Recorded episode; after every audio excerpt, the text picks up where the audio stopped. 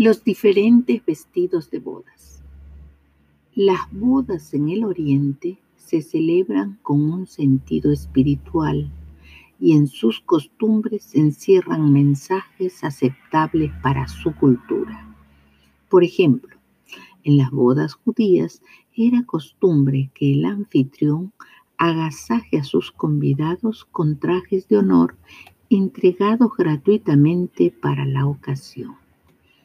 Participar de la fiesta sin la vestimenta obsequiada significaba que el invitado pensaba que su vestimenta era lo suficientemente buena para tal ocasión y en tal caso el dueño de la fiesta tenía todo el derecho de sacar al invitado como a un intruso que no acató sus deseos ni aceptó su regalo.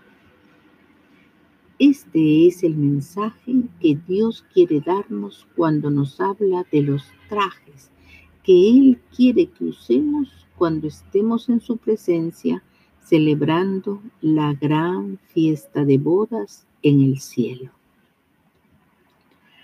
Los vestidos en las tradiciones judías siempre han tenido un mensaje espiritual de limpieza, santidad y consagración.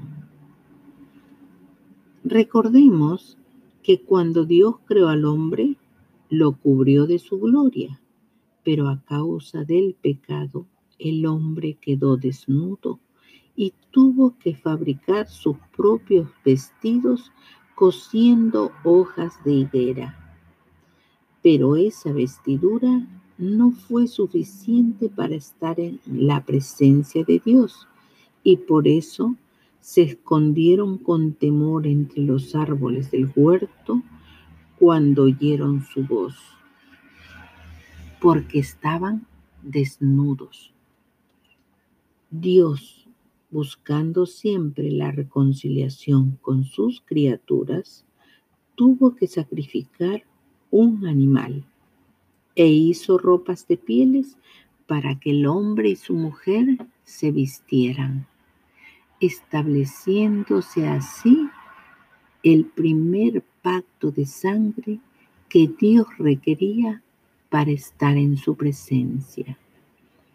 Y fue por esta razón que Dios aceptó a Abel cuando éste levantó un altar de adoración ofreciendo un cordero como señal de pacto de sangre mientras que Caín quiso hacerlo a su manera y levantó un altar de adoración para ofrecer el producto de sus cosechas y agradar a Dios con sus obras, lo cual fue imposible y es insensato pretender hacer.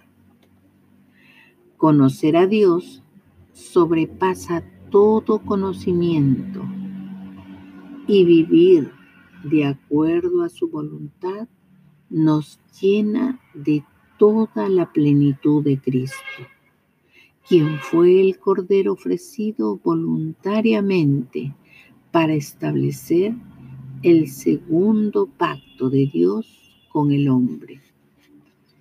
Y fue el mismo Cristo quien compró a precio de sangre las vestiduras de gala que usaremos en su presencia en la gran fiesta que nos espera. Y además nos mostró las vestiduras antes de partir, como para que las deseáramos. Recordemos que cuando Jesús llevó a Pedro, Jacobo y Juan a un monte alto y allí se transfiguró delante de ellos, sus vestidos se volvieron resplandecientes, muy blancos como la nieve, tanto que ningún lavador en la tierra los puede hacer tan blancos.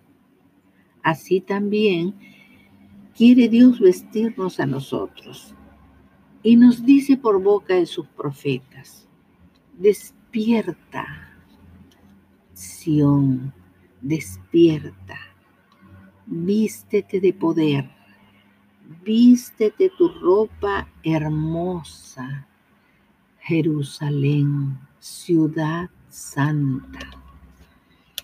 Pero también nos advierte por boca de Sofonías, el día del Señor está cercano. Él ha dispuesto un sacrificio y ha consagrado a sus invitados. Y en ese día visitaré y castigaré a los que vistan ropa extraña.